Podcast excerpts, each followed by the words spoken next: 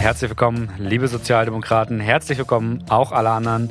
Willkommen beim neuen Podcast. Willkommen bei Episode 19.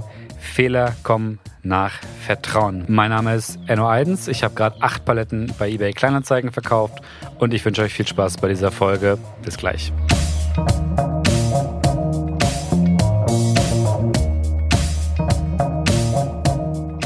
Herzlich willkommen nochmal. Kommen wir direkt zur Sache. Ich hatte letzte Woche das Glück, die unfassbar schlaue, engagierte und wundervolle Sandra Götz kennenzulernen. Sandra ist Hamburger Journalistin, politische Aktivistin, Politikerin innerhalb der SPD und ehemaliges Model. Ja, und warum ich bei unserem eher unfreiwilligen Kennenlernen ziemlich verkackt habe und wie es dann trotzdem zu diesem tollen Interview kam, das erfahrt ihr gleich. Sandra und ich reden außerdem noch über Hamburg, ihre Heimatstadt, über die SPD, ihre Partei, über ihre Arbeit in einem sehr großen und sehr bekannten Frauenverband, über ihre Kritik an großen und bekannten Frauenverbänden, über ähm, Diversity, über Rassismus und zudem reden wir über ihre äh, Zeit als äh, Model. Sandra war eine der ersten afrodeutschen Models, die aus Westdeutschland, die sogar international gearbeitet hat. Das Interview ist ähm, in zwei Teile geschnitten. Ihr hört hier den ersten Teil. Die zweite Hälfte kommt in der kommenden Woche raus. Ähm, da gehen Sarah und ich vor allem noch mal viel tiefer ins Thema Rassismus, auch in die Rassismus- und Antifaschismus-Theorie. Die erste Folge ist jetzt erstmal konkreter. Die ähm, ist auch vor allem an der aktuellen politischen Situation in Hamburg aufgehangen. Und weil das also natürlich hängen die Themen zusammen, aber ich finde, beide Episoden haben eine sehr hohe Themendichte und deswegen habe ich mich dazu entschieden, die beide zu trennen. Es wären sonst auch einfach deutlich zu lang geworden. Ich finde es so, ich finde so angenehmer zu hören, muss ich sagen. Die nächste Folge kommt dann nächste Woche, da geht es tiefer in den Rassismus und jetzt wünsche ich euch viel Spaß bei unserem Interview. Es gibt ein paar ähm, Soundfehler. Ich habe einmal auch was dazwischen aufgenommen, um einen Soundfehler zu erklären. Es tut mir sehr leid, dass das nicht so perfekt geklappt hat trotzdem ein sehr schönes Interview geworden. Vielen Dank nochmal an Sandra an dieser Stelle und viel Spaß dabei. Ja, bei mir ist jetzt Sandra Götz aus Hamburg zugeschaltet. Hamburgerin durch und durch. Moin Sandra, schön, dass du da bist. Moin Enno.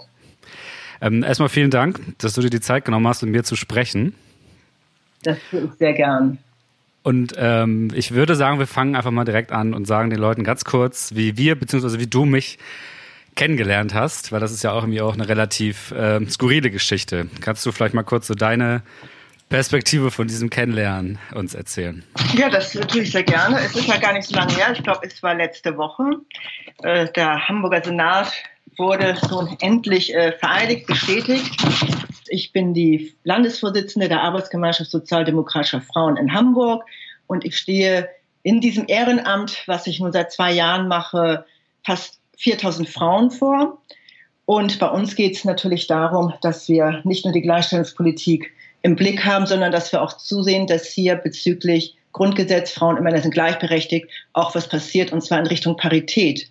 Nun haben wir leider das Problem gehabt, dass äh, dass äh, das Senatstableau von dem Bürgermeister Peter Tschentscher nicht das wiedergespiegelt hat, was wir uns gehofft haben, nämlich mehrere Senatorinnen, sondern nur zwei Senatorinnen bei sechs Männern. Definitiv zu viel, nur 25 Prozent als Quote. Wir haben intern schon mal eine Quote von 40 Prozent und stehen absolut für Parität, also 50, 50 Prozent ein. Also du kannst dir vorstellen, das war sowieso, als es dann langsam durchgesickerte, wie das Senatstableau aussehen sollte. Also da ging es hier schon rauf und runter. SMS, äh, E-Mails, Anrufe. Also ich wusste schon, dass ich äh, sehr gefordert sein werde und nicht natürlich nicht nur ich, sondern ähm, auch der gesamte Vorstand, die SPD-Frauen oder überhaupt auch diejenigen, die Delegierten, die dann nachher zustimmen sollten zum Koalitionsvertrag. Also das ist ja so, nicht nur die Grünen haben ja dafür einen äh, äh digitalen, nein, die haben noch nicht mal einen digitalen Parteitag gehabt, die haben sich sogar getroffen. Ähm, also die müssen dem Senatstableau zustimmen, ihren Senatstableau und dem Koalitionsvertrag, so wie auch wir. Die Grünen haben es geschafft, 50-50 zu machen, also sprich zwei Senatoren, zwei Senatorinnen. Bei uns, wie gesagt, nur zwei Senatorinnen bei, bei sechs Männern. Und dann habe ich einen Artikel über diese Entscheidung beider Parteien, die dem Tableau dann zugestimmt haben, mit dieser ungerechten Verteilung geschrieben. Und du warst nicht einverstanden mit dem Artikel, beziehungsweise mit einem kleinen Element von dem Artikel? Naja, also der Artikel war überschrieben mit Hamburg Senat, weiß und männlich, miese Frauenquote im neuen, im neuen alten Boys Club.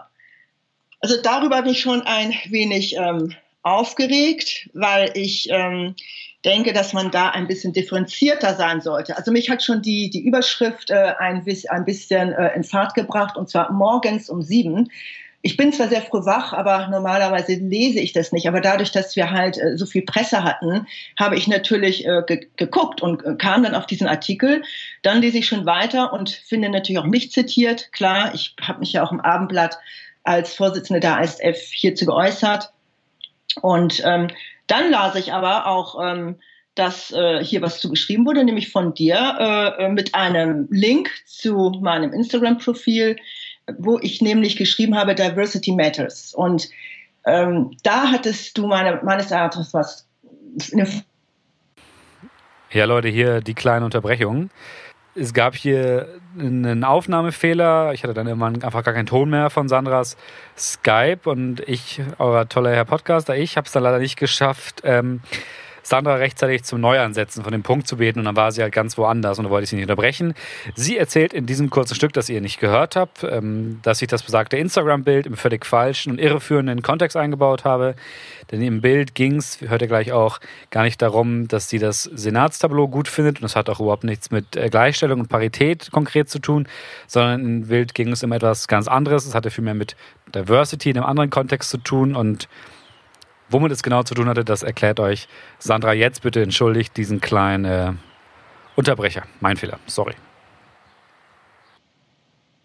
Du hast es äh, Vorsitzende der ASF äh, praktisch für äh, das Senatstableau geworben hat, aus bestimmten Gründen, und dann so etwas äh, über Instagram laufen lässt wie Diversity Matters. Also wie soll das denn gehen? Was ich aber sofort gemerkt habe, ist, dass du überhaupt nicht gemerkt hast, eigentlich wer ich bin. Der Name Sandra Götz hört sich ja sehr deutsch an, wobei Sandra italienisch ist, Götz stimmt, ist deutsch. Ich selber bin aber Afrodeutsche. Mein Vater ist Nigerianer, meine Mutter ist eine Deutsche. Und man kann es auch auf dem Foto sehen. Nur wenn man nicht genau hinschaut, sondern nur einfach auf den Namen schaut, dann übersieht man hier etwas ganz Klares. Und darüber bin ich wirklich sauer geworden. Denn in meiner Funktion, auch als Politiker, Politikerin für die Frauen, habe ich mich immer dafür eingesetzt, dass wir das Thema Diversity, also Vielfalt, und zwar kulturelle Vielfalt, permanent mitdenken und dass das auch mit beachtet wird. Also der Hashtag Diversity Matters begleitet sich äh, fast seit fast zwei Jahren sowieso auf dieser Position und ganz verstärkt eigentlich auch seit dem letzten Jahr. Das ist das eine. Das andere ist, dass das äh, Foto im Kontext zu sehen ist, denn ich habe vorher zwei andere Bilder gepostet, Einmal mit meinen äh, Geschwistern, mit meinen nigerianischen Halbgeschwistern, die in Abuja und in Lagos leben und mit meinem verstorbenen Zwillingsbruder, wo ich dann auch geschrieben hat, habe in der Richtung ähm, zur Ehre in honor of my siblings, also Black Lives Matters und äh, wie wichtig das sei, sich damit auseinanderzusetzen und dass es nicht ausreichen würde, äh, sich als äh, Antirassist äh, zu bezeichnen, ähm, sondern um sich wirklich mit Rassismus auseinanderzusetzen, muss man sehr tief auch in die eigenen, äh, ja, in die eigene äh, Welt, in die eigene Seite schauen. Das war das erste Foto. Das zweite war dann von der Black Lives Matter Demo in Hamburg, wo ich übrigens auch an dem Tag reingeraten bin, als ich sehr anstrengende Telefoninterviews äh, unter anderem mit dem Hamburger Abendblatt bezüglich dem Senatstableau hatte.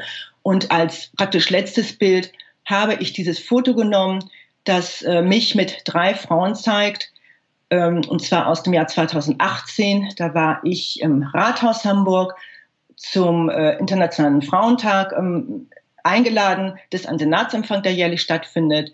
Und das sind drei Frauen von einer International äh, Women's Club.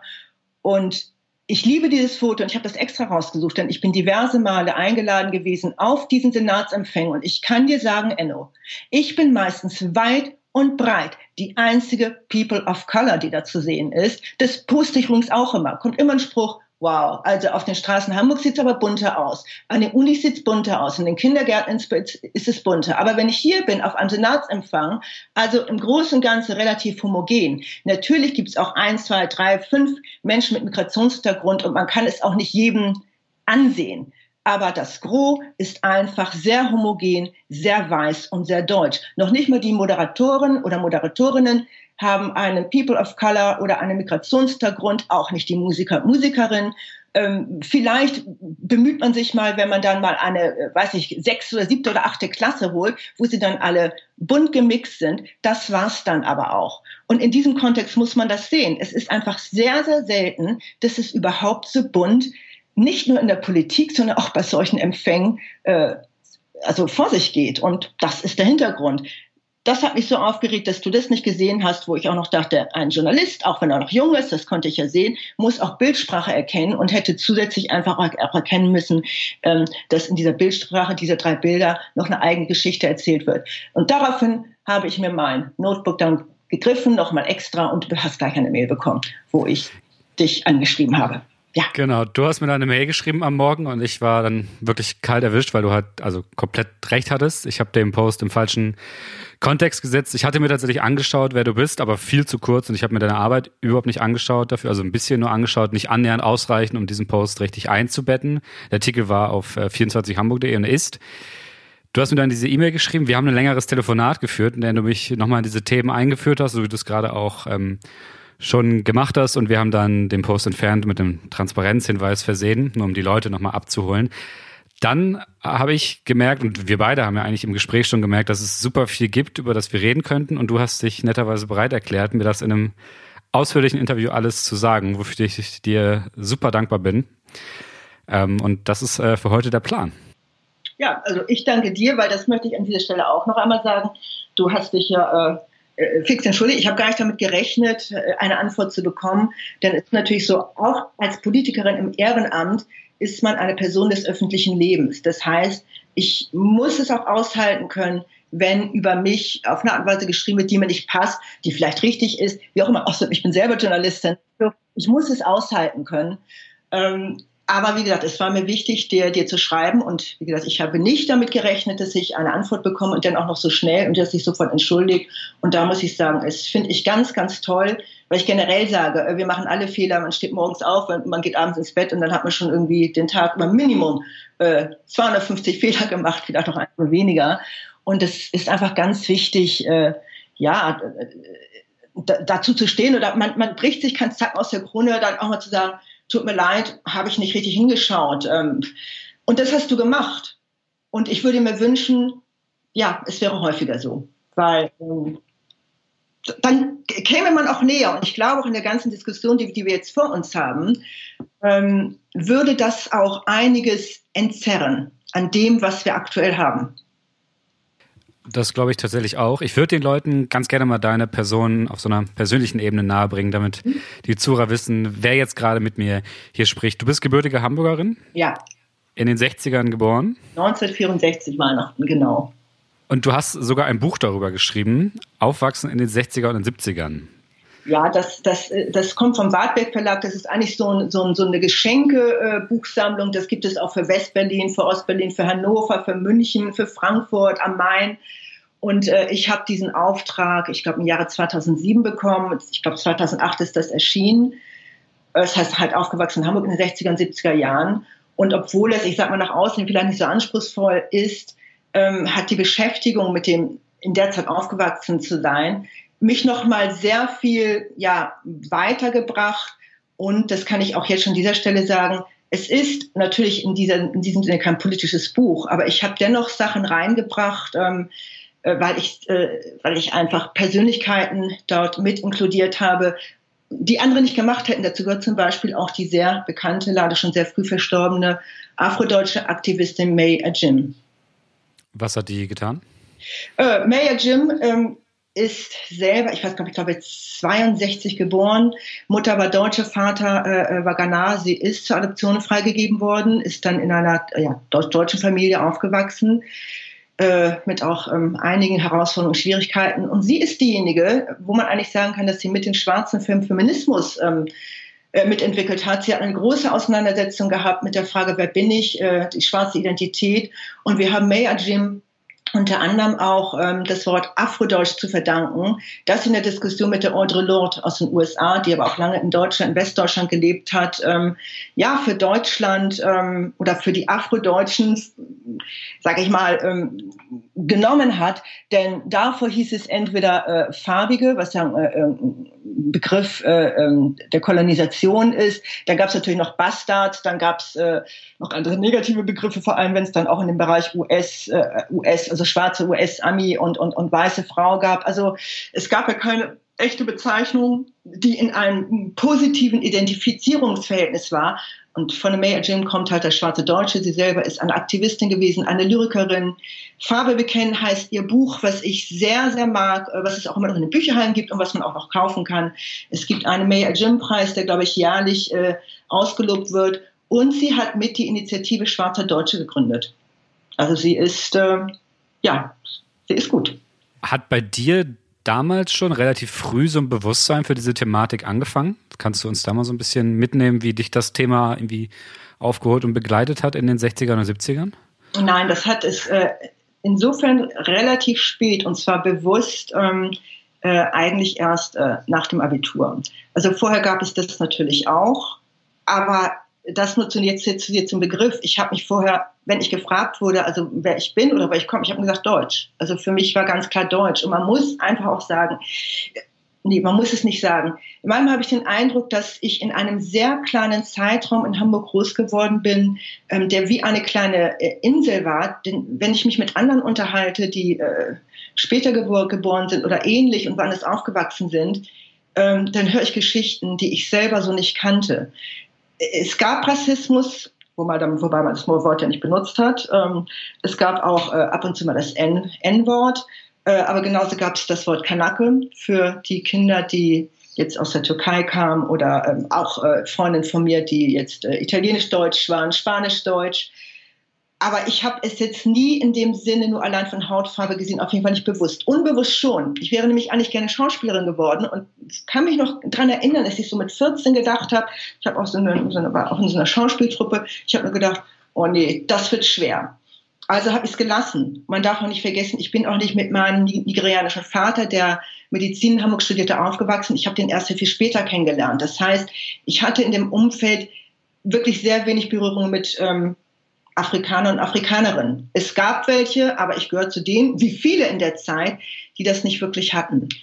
Meine wirklich große Auseinandersetzung kam, als ich äh, schon während der Schulzeit äh, angesprochen wurde von Fotografen, ob ich nicht Bilder machen könnte für Mode und für Werbung. Und ich fing an mit 15 Jahren, 15, 16 Jahren, ja so ein bisschen Mode zu machen, ähm, als Mannequin zu arbeiten. Bei der Mannequins war es da schon ein bisschen bunter, aber auch da muss man sagen, es kamen welche aus Frankreich, aus Paris, aus den USA und zwar da auch ähm, Afrodeutsch oder People of Color. Wie gesagt, das Wort gab es hier damals nicht.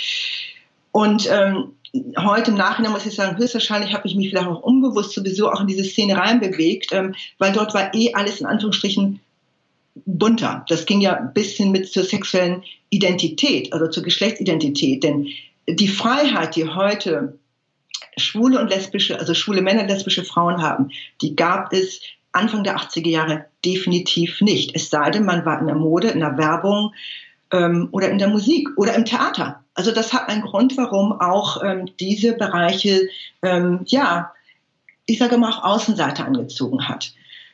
Dann bin ich in eine Agentur gekommen, Talent Hamburg, von der Christel Flath geleitet, eine Münchnerin, ich weiß noch, sie hatte damals die Agentur im Neuen Wald, später ist die zu Mühlenkamp äh, in Winterhude umgezogen. Und ich weiß noch, wie sie mich sah und sagte, wir probieren das mit dir. Das habe ich zuerst auch nicht so verstanden, aber später habe ich es dann verstanden, weil wann immer ich Castings hatte, so wie auch andere hieß es, die Deutschen können sich nicht mit, die, mit dir identifizieren. Und da habe ich immer gesagt, ja, aber warum können sich denn nicht die Deutschen mit mir identifizieren? Ich kann mich doch auch mit den Deutschen identifizieren. Nein, und das und das und das würde alles nicht gehen. Also das heißt, äh, da bin ich zum ersten Mal sehr stark damit konfrontiert worden, dass mir etwas gesagt wurde, was ich überhaupt nicht verstanden habe. Nämlich, dass sich Deutsche mit mir nicht identifizieren können, denn, ich habe es ja vorhin gesagt, ich selber habe mich absolut als Deutsch ähm, gesehen. Gab es aber ich sah mich nicht irgendwie als äh, anders an. Also die Kunden von dieser Modelagentur wollten keine Bilder mit dir für ihre Produkte machen, weil sie der Meinung waren, Deutsche würden dann nicht kaufen wollen. Genauso ist es. man muss dazu aber sagen, ohne das zu relativieren, ähnlich ging es Rothaarigen. Also bis weit, bis Ende der 80er Jahre gab es ein No-Go, äh, dass äh, Frauen mit wirklich roten Haaren fotografiert werden. Auf keinem Frauentitel der großen Zeitung, Petra, für Sie, Freunde, wie sie nicht alle heißen, waren rothaarige Frauen zu sehen. Sie waren auch nicht in den Katalogen zu sehen, weil das war das alte Vorurteil. Da gibt es diesen Spruch, äh, rote Haare, nee, wie war das? Rote Haare, ähm, irgendwas äh, auf Alpha Hexe. Rothaarige galten irgendwie als Hexe. Also die waren auch nicht genehm. Also es war generell sehr blond und äh, blauäugig. Nichtsdestotrotz habe ich Aufträge gehabt, denn ähm, es hatte was äh, Gutes an sich ähm, oder was Positives. Diejenigen, die mich gebucht haben, sowohl die Fotografen als auch die Brands, muss man heute sagen, waren A, alle auf einem ganz hohen Level. Also es konnten, mich, es konnten sowieso nur die Fotografen und Fotografen mich, mich durchbekommen, die selber schon sehr bekannt gewesen sind. Sprich, also ich habe sehr schnell mit äh, sehr etablierten äh, Fotografen, Fotografinnen gearbeitet. Und ich kann mich auch daran erinnern, ich habe zum Beispiel auch für, für Bayersdorf, äh, die ja hier in Hamburg sitzen, der hat mich, damals hieß der Werbeleiter, der hat mich dann direkt gebucht. Und das waren nicht alle so freakig, wie man sich das heute vorstellt. Einige würden, würde man heute sagen, eher so Spießer gelten, aber auch das sind Menschen gewesen. Das habe ich sehr, sehr viel später in meiner Auseinandersetzung mit diesem äh, Beruf für mich wirklich auch freudvoll feststellen können. Sie wollten alle schon auf ihre Art und Weise einen Unterschied machen.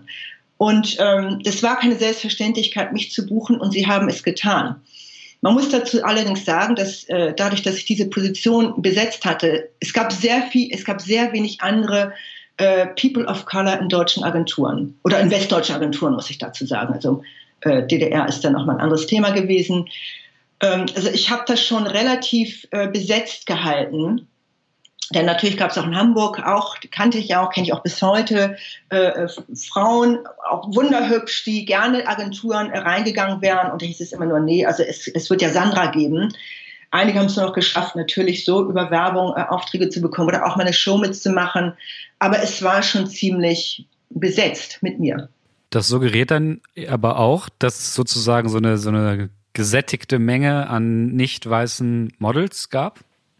Ja, natürlich. Aber es, es war genauso. Ich bin, bin ja gleich nach dem Abitur nach Mailand gegangen. Äh, da war es nicht anders. Äh, in New York City, wo ich ja äh, ein Jahr gelebt habe, war es nicht anders. Also da gab es, glaube ich, es gab sicherlich mehrere noch im Bereich Katalog. Aber wenn es um High Fashion ging, dort war Iman, die ja sehr berühmt ist, die spätere Frau von David Bowie, mit der ich auch gearbeitet habe. Es kam Karen Alexander, auch sehr berühmt, die in Deutschland auch Titel gehabt hat. Es kam Gail O'Neill. Dann war ich da und ein bisschen später kam auch noch äh, die Naomi Campbell und dann waren noch zwei, drei andere, die für den US-Markt ähm, sehr, sehr bekannt waren. Und das war's dann. Auch für eine Megametropole und Hotspot äh, High Fashion wie New York City. Also sprich, da war nicht irgendwie 200 super tolle People of Color äh, Models unterwegs, äh, sondern das, das sind zwei, drei Hände voll gewesen. Und da reden wir noch nicht äh, davon, genau, Alex Weg kam später noch. Ähm, da reden wir noch nicht von ähm, Frauen, die einen asiatischen Hintergrund haben. Da gab es noch weniger von. Also der Standardspruch in New York war eigentlich immer not too ethnic, also nicht zu ethnisch sein. Nichts, also da hat sich Gott sei Dank vieles geändert. Aber ähm, in den 80ern und auch bis weit in die 90er ähm, ist das ein Riesenthema gewesen. Wie ging es denn danach bei dir weiter? Du hast dann als Journalistin irgendwann gearbeitet und bist dann in die Politik gekommen. Kannst du uns den Weg mal nachzeichnen? Naja, man muss dazu sagen, dazwischen war natürlich noch etwas. Also ich habe zum Beispiel auch in Miami gelebt und 1989, als ich in Miami lebte, in Miami Beach, ähm, habe ich irgendwann mal gesagt, ich bin nicht umsonst 13 Jahre zur Schule gegangen und äh, äh, ich muss jetzt mein Leben ändern und egal, ich wusste, als Model äh, kann ich nicht mehr so groß in Deutschland arbeiten, weil um wirklich Erfolg zu haben, müsste ich immer wieder ins Ausland gehen. Also ich habe mal meinen Cosmopolitan-Titel gehabt, ähm, äh, die deutsche Cosmopolitan, was uns auch immer ein Anliegen war. Ich habe immer so gedacht, wenn einen wirklich großen Titel dann dann in meinem Land, in Deutschland. Ich hätte nie gedacht, dass das klappt und das war sogar relativ spät. Also das war, also nicht spät, sondern es hat schnell geklappt. Ähm, aber dafür musste ich in New York sein, weil das Casting hat damals in New York City stattgefunden mit irgendwie 150 anderen Mädels und der Fotograf, ein Deutscher, Münchner Walter Kober, äh, hat mich gesehen, hat in mein Buch geschaut, mein Modelbuch, was wir alle haben. Und ich hatte bei Weitem nicht so tolle Bilder mit berühmten Fotografen wie die anderen äh, jungen Mädels, die da waren. Und er sieht mich an und sagt, ne, sagt eine Agentur Bescheid, ich setze dich auf Option. Gut, dann weiß ich immer noch nicht, ob es klappt, aber es hat geklappt. Sprich, ich habe damit einen sehr frühen Erfolg gehabt, äh, mit dem ich nicht gerechnet habe ähm, was uns aber auch dazu geführt hat, dass ich sehr schnell gemerkt habe, dass auch wenn man diesen Erfolg hat, äh, dann ist nicht unbedingt eine Sehnsucht gestillt. Jedenfalls habe ich dann einige Jahre später, also 1989, entschieden, mein Leben zu ändern und äh, zur Universität zu gehen oder zurück, zurück zur Universität. Ich habe zwischenzeitlich immer mal probiert äh, zu studieren, wenn ich in Hamburg war, übrigens auch mal Afrikanistik und Amerikanistik und hatte dort auch, auch Auseinandersetzung mit dem Thema, also was heißt es mit meiner Identität als, als schwarzer Deutschen. Ich bin aber nur begrenzt weit gekommen damit. Aber wie gesagt, Auseinandersetzung gab es und bin dann 89 zurückgekommen nach Deutschland. Also noch gerade eben rechtzeitig, um auch die Öffnung der Berliner Mauer zu erleben, was ich äh, wirklich für großartig empfinde. Und habe dann im Sommersemester 1990 angefangen, an der Uni Hamburg zu studieren, nämlich Soziologie, äh, Philosophie und politische Wissenschaften. War auch nach vier Jahren fertig, also war sehr schnell. Und wie gesagt, habe das Modern fast vollständig aufgegeben, habe mich wirklich durchgejobbt mit äh, Promotion-Jobs, äh, Kellnern, ähm, allerdings auch schon beim Fernsehen und beim Radio als studentische Hilfskraft, als äh, Sekretärin, als äh, Producerin, ähm, äh, die ich war. Ich habe einfach äh, jeden Job gemacht, den ich äh, tun konnte. Wie gesagt, sehr viel im Radiobereich, äh, um mein Studium zu finanzieren. Äh, bin dann nach dem Studium ähm, in eine PR-Agentur gegangen. Ich hatte das Angebot, habe dann noch einige Zeit nebenbei beim NDR gearbeitet. Das ging zeitlich aber nicht mehr. Deswegen finde ich mich mit dem Schreiben an. Sprich, ich habe immer parallel gearbeitet. Also ich habe nie dann nur PR gemacht, sondern immer dann auch noch äh, geschrieben. Ähm, war dann auch Ende der 90er Jahre ähm, bereits bei Startups. Also ich gehöre zu denjenigen, die ganz äh, früh mit dem Web involviert waren. Ich war eine der ersten Journalistinnen, die zum Beispiel über Dating-Plattformen im, im, Internet geschrieben hat, äh, die über künstliche Intelligenz geschrieben hat. Und ich bin dann als Presseleiterin äh, zu einem schwedischen Unternehmen gegangen, die hier in Hamburg eröffnet haben, war dort halt Presseleiterin für Deutschland, Österreich, Schweiz. Ging dann weiter ähm, zu Leikos Bertelsmann, wo ich in Gütersloh und in, in, in Hamburg äh, war, habe dort die gesamte Presse aufgebaut, habe mich dann aber, ja, man muss sagen, schon 2003 wieder selbstständig gemacht als, äh, ja, als freiberufliche Journalistin und PR-Beraterin, aber halt auch in diesen Bereichen. Und ähm, das Politische hat dann noch ein wenig äh, gedauert. Ähm, und das hat natürlich Gründe, denn ich war in meiner Schulzeit, äh, war ich politisch sehr aktiv. Ich war auf jeder Demo, also mein, meine Jahrgänge waren gegen äh, Cruz Mitchell, Persian 2, wir waren gegen alles. Und die großen Demonstrationen, die waren in Bonn, die waren in die größte war sogar in Bonn mit, ich weiß nicht, glaube ich, 200.000 Leuten. Also da war, war, das? Ähm, ungefähr 82. Da war ich leider minus neun. Das habe ich dann nur noch im Geschichtsunterricht gehabt. Und äh, ja, aber das, das waren die großen. Wir haben hier, das sind die riesen Friedens. Es gab riesige Friedensdemos. Also man muss sagen, ich bin ein hochpolitisierter äh, Jahrgang. Und gerade auch Hamburg, wir haben ähm, praktisch alle jede Woche äh, Demos auch gehabt gegen äh, die Schulbehörde, weil es sollten Schulen geschlossen werden und äh, ich sag mal, man hat Sport. Ich habe Sport gemacht, Musik oder ich war oder ich war auf einer Demo. Dann war ich auch nochmal dann war ich auch noch Schulsprecherin und unter anderem da auch Delegierte des Landesausschusses der Hamburger Gymnasien und ich war auch mal in der Hamburger Schülerkammer. Also das heißt, ich war als Schülerin politisch sehr aktiv, war aber von einigen Sachen damals schon ein wenig abgestoßen. Und zwar so, dass es äh, wirklich lange gedauert hat, bis ich mich entschieden habe, äh, mich politisch in einer Partei zu engagieren. Das ist eigentlich der Hintergrund. Aber du hast dich entschieden und ich habe jetzt gerade im Vorgespräch gehört, es standen so zwei Parteien zur Wahl. Ist das richtig?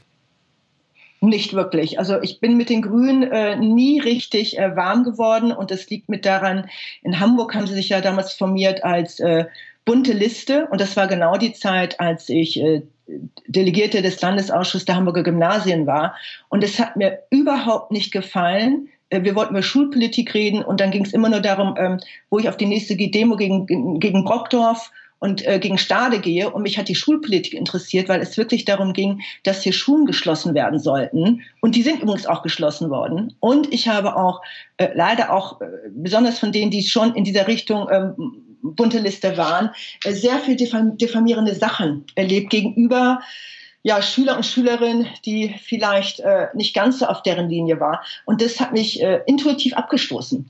Und ich habe mich, sage ich, sage ich mal, von, äh, von dem, was ich da so jung erlebt habe, insofern nie richtig, richtig erholt. Ich habe mich insofern erholt, dass ich mich dann äh, für die SPD entschieden habe, weil ich auch aus einem SPD-Haushalt komme. SPD-FDP sogar eigentlich. Die FDP war damals ja auch, ein, sag mal, wählbarer. Ähm, von daher ähm, bin ich äh, soziologisch ähm, eher sozialliberal geprägt. Ja. Und jetzt bist du in der SPD und hast da auch äh, den, den Vorsitz bei der Arbeitsgemeinschaft Sozialdemokratische Frauen. Genau. Was macht diese Arbeitsgemeinschaft? Also wir bringen natürlich die, also nein, ich muss das anders sagen. Also erstmal die, die Arbeitsgemeinschaft Sozialdemokratischer Frauen, kurz ASF, ist die Organisation der SPD, in der alle Frauen automatisch Mitglied sind. Also alle weiblichen Mitglieder der SPD gehören der ASF an. Und das sind deutschlandweit rund 150.000 Frauen, also ein Drittel der Mitglieder der, ähm, der SPD. Und in Hamburg sind das knapp 4.000. Und uns geht es natürlich darum, ähm, einmal die, die, die Forderung von Frauen in der politischen Willensbildung zur Geltung zu bringen, und zwar sowohl in der Partei, wie auch natürlich in der Gesellschaft und, der, und in der Politik. Wir sind auf dem, wir sind gegründet auf dem, äh, auf dem Artikel 3 des Grundgesetzes und zwar Absatz 2.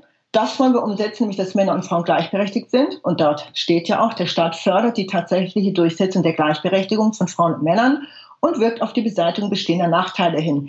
Das hört sich alles toll an. Wir sind im Jahre 2020 und wir sehen, wie schwer das noch immer ist, dass Frauen bis heute zwar nach dem Gesetz gleichberechtigt sind mit Männern, aber de facto wir hier einfach noch sehr, sehr viel zu tun haben. Und das betrifft nicht nur, was jetzt den äh, Durchbruch äh, betrifft, ähm, in Aufsichtsräten zu sein, ähm, hohe berufliche Funktion einzugehen. Das betrifft einfach das gesamte gesellschaftliche Leben. Und es betrifft natürlich auch nochmal zusätzliche Sachen. Also es geht ja auch nicht, nicht immer nur um Geld oder Vereinbarkeit von Familie und Beruf, obwohl das große Themen sind, sondern wir setzen uns dann natürlich auch ein, äh, generell gegen Geschlechtsdiskriminierung, gegen Diskriminierung von Frauen.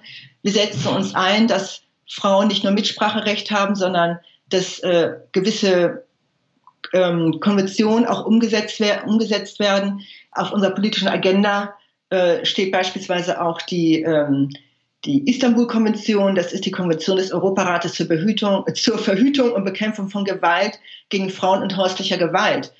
Und äh, wenn man sich äh, in Beziehung setzt, was wir nur an, an Zahlen, und das ist ja jetzt erstmal äh, der Anfang, haben bezüglich Corona, dass nämlich gesagt wird, dass europaweit ähm, die häusliche Gewalt um 7,5 Prozent gegenüber Frauen zugenommen haben wollen, sollen, dann kann man sagen, es ist höchstwahrscheinlich nur die Spitze des Eisbergs.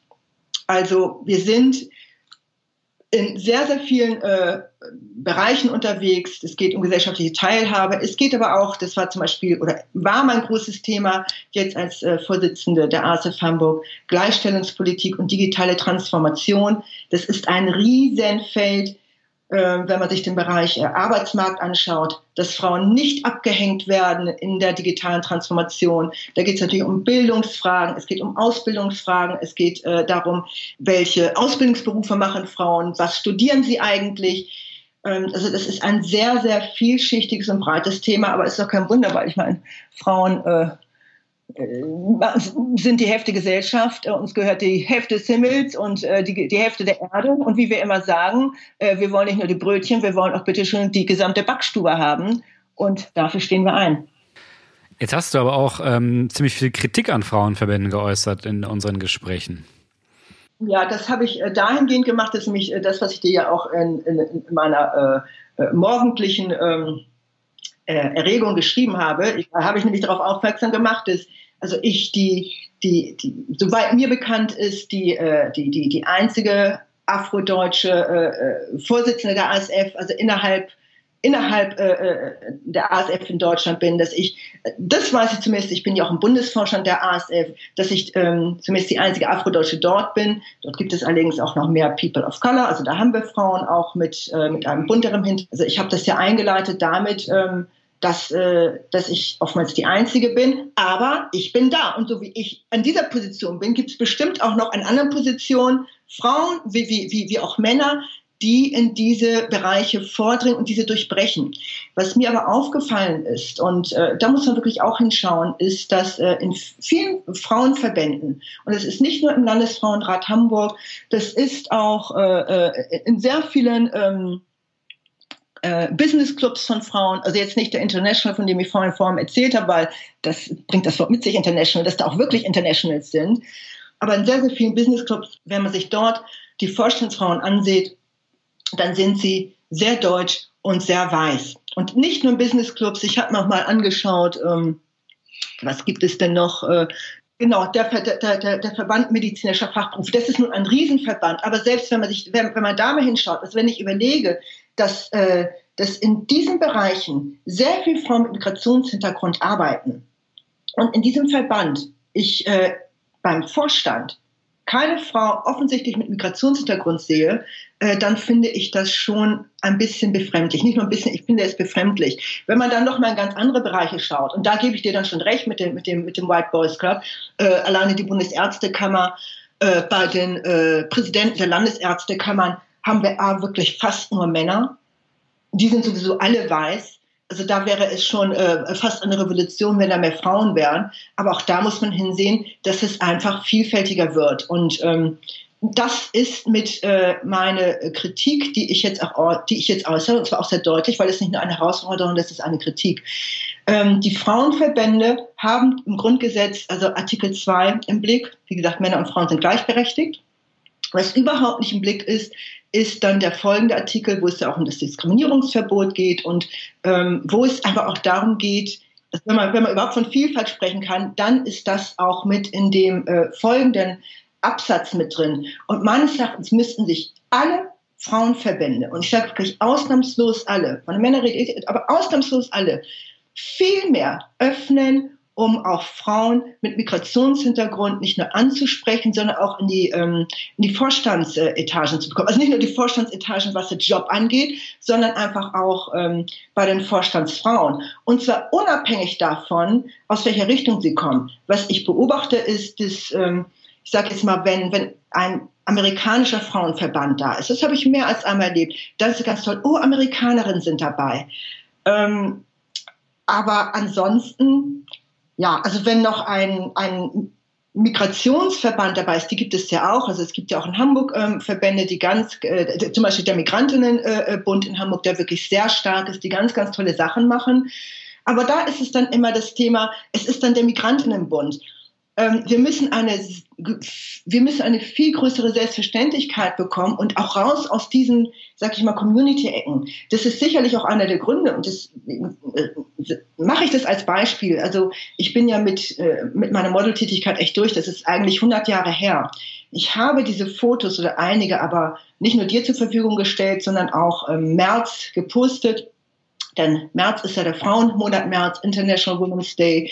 In den USA ist es generell, der, der, ist der ganze Monat äh, äh, äh, für Frauen, ähm, um einfach auch zu zeigen, es ist möglich, äh, durch gewisse Sachen durchzubrechen, so anstrengend das auch ist. Aber mir gefällt einfach nicht, dass äh, bei Frauenverbänden, dass man A, ganz wenig äh, Frauen mit Migrationshintergrund sieht, dass das Thema nicht aufgenommen wird. Und wenn es aufgenommen wird, und das ist für mich auch das Gefährliche, dann ist es halt immer im, im Verbund mit ähm, Frauenhäusern, geflüchtete Frauen. Wie gesagt, ich habe vorhin von der Istanbul-Konvention gesprochen, die auch sehr wichtig ist. Ich finde, wir müssen da mal ein bisschen mal unterscheiden.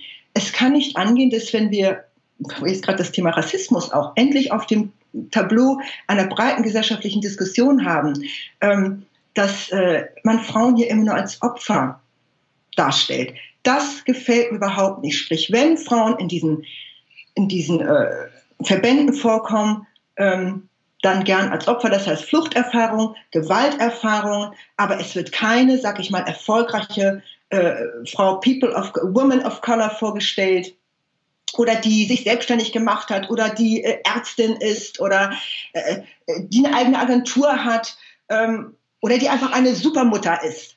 Ja, äh, das findet sich nicht. Es findet sich eher die Opferhaltung oder das Opfer. Und das möchte ich nicht. Also da, da, da verwehre ich mich auch gegen. Und ähm, das kritisiere ich immens. Ich muss mal kurz ein Detail nachhaken, weil wir eine ganz kleine Übertragungsstörung am Anfang hatten von deiner Antwort. Da ging es um die Verteilung von Vorstandsposten innerhalb der SPD. Du hattest gesagt, dass du die einzige schwarze Frau in so einer Position ist, richtig? Ja, aber das genau, aber das ist ja keine Verteilung, sondern, ich bin ja gewählt. Das, das, das ist ja, ja genau. Ja. Ähm, ja, und da bin ich in der SPD Hamburg ähm, die einzige. Wir haben mittlerweile eine, eine, eine ähm, afrodeutsche Frau, die Irene Appia, die in der Bezirksversammlung ist. Ähm, aber das war es im Großen und Ganzen schon. Dennoch ähm, sage ich das jetzt nicht negativ, sondern ich sage, wir sind ja schon mal da. Wenn ich mir das bundesweit anschaue, ähm, sieht's da, äh, sag mal, da ist noch viel Luft nach oben. Wobei ich möchte jetzt auch nicht äh, das bundesweit, ähm, bundesweit nur, ansehen. Also ich, am besten kenne ich mich natürlich also mit Hamburg aus. Und da geht es aber auch nicht nur darum, dass ich jetzt auch im Landesvorstand bin als ähm, ASF-Vorsitzende, sondern ich schaue mir auch die Kreise an. Also wir haben wirklich das Riesenthema. Also alle ASF-Kreisvorsitzenden, wir haben sieben Kreise in Hamburg. Es ist nur eine Frau mit Migrationshintergrund als äh, Kreisvorsitzende dort, als ASF-Kreisvorsitzende. Äh, ähm, es gibt jetzt ein paar, die sind ähm, dann Stellvertreterinnen oder sind sonst Beisitzerinnen. Aber ich sage mal, auch da ist noch sehr viel Luft nach oben. Sprich, was ich damit sage, äh, die Frau in der Frauenpolitik wird sich immer sehr stark darauf konzentriert, was bei Männern ist und äh, was da, äh, was da schiefläuft und wo wir hinwollen. Wo nicht hingeschaut wird, ist, ähm, dass wir auch bei uns Frauen gucken müssen, dass wir nicht nur gleichstellungspolitisch ähm, gut aufgestellt sind, sondern auch im Bereich Vielfalt und kulturelle Öffnung. Ich würde gerne zu dem Thema nochmal das, ähm, das Hamburger Politikthema ähm, besprechen. Das haben wir am Anfang kurz angerissen. Und ich glaube, den Leuten fehlt noch so ein bisschen Kontext. Also wir haben in Hamburg dieses Jahr ähm, die Wahl zur hamburgischen Bürgerschaft gehabt. Die Grünen und die SPD haben wieder gewonnen. Die Grünen haben zugelegt, aber die SPD ist immer noch der größere Teil der jetzt rot-grünen Fraktion, die jetzt letzte Woche den neuen Senat aufgestellt hat, gewählt hat und damit auch Peter Tschentscher von der SPD zum ersten Bürgermeister wiedergewählt hat. Genau. Ähm, deine Arbeitsgemeinschaft Sozialdemokratischer Frauen hatte auf jeden Fall ein Problem damit, dass nur zwei von acht Senatsposten Frauen sind, hat aber trotzdem diesem Tableau zugestimmt. Warum? Also das ist uns natürlich nicht leicht gefallen. Und es gab ja auch bei der Abstimmung, es sind die über 200 Delegierte Männer und Frauen gewesen, also es gab da auch einen Dämpfer. Also es haben schon 60 Delegierte und das werden nicht nur äh, Frauen gewesen sein, ähm, gegen das Senatstableau gestimmt. Das sind 60 von ungefähr 300, ne? Genau. Ja. Als ASF Hamburg, also der geschäftsführende Vorstand, äh, hat dann aber dafür geworben. Wir haben nicht dazu aufgerufen. Wir haben also innerhalb der SPD geworben, ähm, das Senatstableau mit zu unterschreiben. Und das hat zwei Gründe. Einmal, weil wir dem Bürgermeister damit unser Vertrauen aussprechen wollen, dass er hält, was er uns gesagt hat. Nämlich, dass wenn ein Senator, also ein Mann jetzt in der Amtszeit äh, ausscheiden solle, dann würde eine Frau, das würde mit einer Frau nachbesetzt werden. Und hier ist es nicht einfach, weil wir haben schon das in der äh, Vergangenheit gehabt, dass Männer ausgeschieden sind und sie wurden auch sofort wieder mit Männern besetzt. Aber das hat er uns gesagt. Des Weiteren haben wir ja auch in dem Bereich der Staatsräte und Staatsrätinnen äh, auf alle Fälle eine Quote von äh, 40 Prozent äh, Frauen. Kannst du den Job Staatsrätin kurz erklären? Ein Staatsrat bzw. eine Staatsrätin ist die höchste Beamtin eines Senatsressorts. Und das ist eine Behörde, die einem Landesministerium vergleichbar ist. Hamburg ist ja ein Stadtstaat und bei uns sind einige Bezeichnungen deswegen anders als in Flächenländern wie zum Beispiel Sachsen, Bayern oder auch Niedersachsen. Die Staatsrätin ist Mitglied der Verwaltung und sie ist gleichzeitig als politische Beamtin Vertreterin der Senatorin im Amt. Beispielsweise hat Dr. Melanie Leonard als Sozialsenatorin mehrere Behörden inne, nämlich Gesundheit, Familie, Integration und Arbeit. Von daher gibt es auch mehrere Staatsrätinnen und diese Staatsrätinnen sind wiederum mit dem beamteten Staatssekretär der übrigen Länder oder auch auf Bundesebene vergleichbar. Hier eine kurze Anmerkung. Ähm, diese Stelle haben wir nochmal aufgenommen, um die Position äh, Staatsrat, Staatsrätin noch besser zu erklären. Und jetzt geht es weiter mit der Parität in diesem Posten in Hamburg.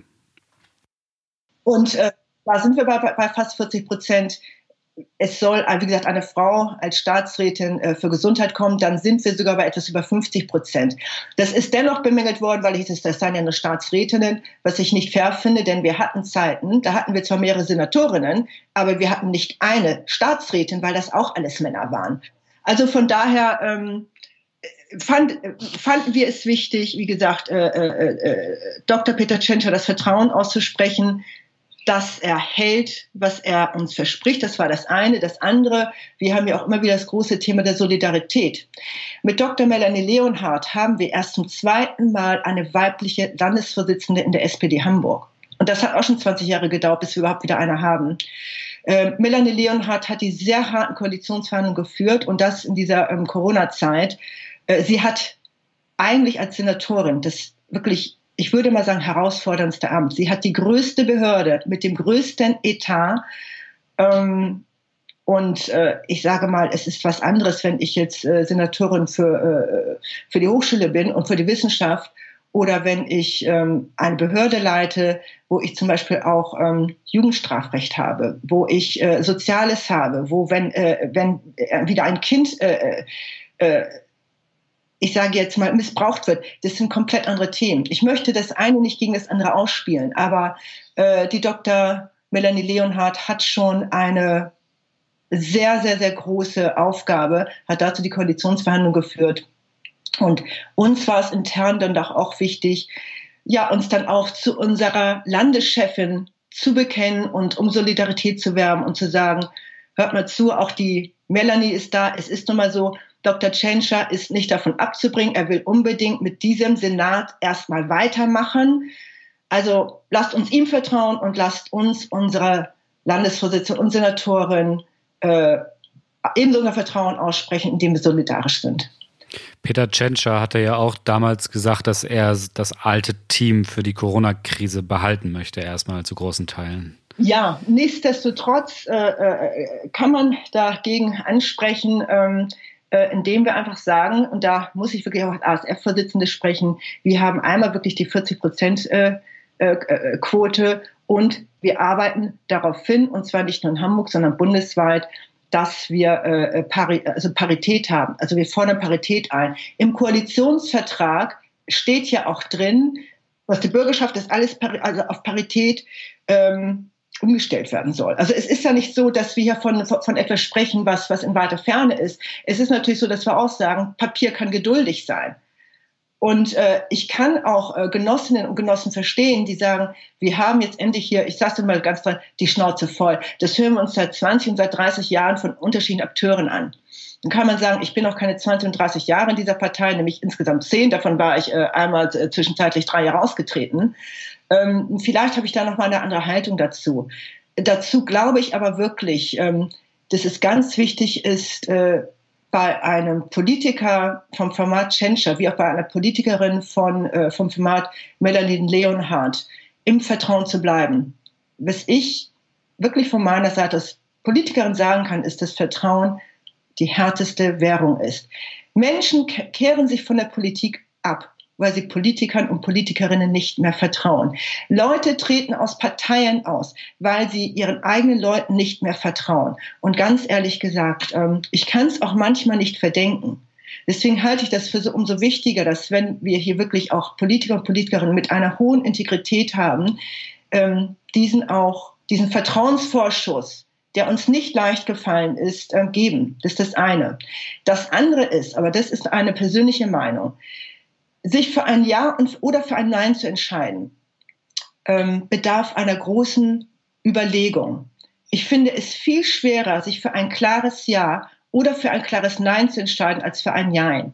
Ich weiß sehr wohl, dass es, ähm, dass es Genossen und Genossinnen gab, die gesagt haben, Ja zum Koalitionsvertrag, Nein zum Senatstableau, darunter natürlich auch viele Juso-Frauen. Für mich wäre ein Jein nicht in Frage gekommen. Also entweder ich sage Ja zu beiden oder Nein zu beiden. Weil ich hätte auch sicherlich Gründe gefunden, beim Koalitionsvertrag Stellen zu finden, wo ich sage, das ist mir noch immer zu wenig. Was Frauen angeht, aber auch was das Thema Vielfalt angeht, und zwar kultureller Vielfalt. Da möchte ich noch viel mehr sehen. Ich habe mich äh, zu einem Jahr durchgerungen. Und ich bin natürlich äh, von Journalisten gefragt worden. Und auch das ist eine Sache. Andere sagen, es geheime Wahl interessiert eigentlich äh, keinen. Ähm, ich hätte mich natürlich auch auf diese Position zurückziehen können und sagen können, also auch als Vorsitzende, ganz ehrlich gesagt, was geht es Sie an, wie ich wähle? Ich wusste aber, dass äh, man sehr auf mich schaut, was sagt die Vorsitzende der ASF? Denn es gab natürlich auch einige, die darauf gehofft haben, dass äh, ich zumindest den Vorschlag mache und zur Fanfare blase, sprich ähm, auf alle Fälle gegen das Senatstableau stimmen. Wie gesagt, ich habe mich dagegen entschieden. Ich habe mich aber auch ähm, dafür entschieden, ähm, dass den Genossen und Genossinnen, die Delegierte sind, dass sie das selber entscheiden können. Wie gesagt, wir haben fürs Vertrauen und für die Solidarität geworben aber es ist für mich eine Entscheidung gewesen, die jeder Mann und jede Frau selber führen sollte. Es gibt andere Sachen, äh, da blasen wir zur Fanfare, da sagen wir so alle samt, mach das und das und das.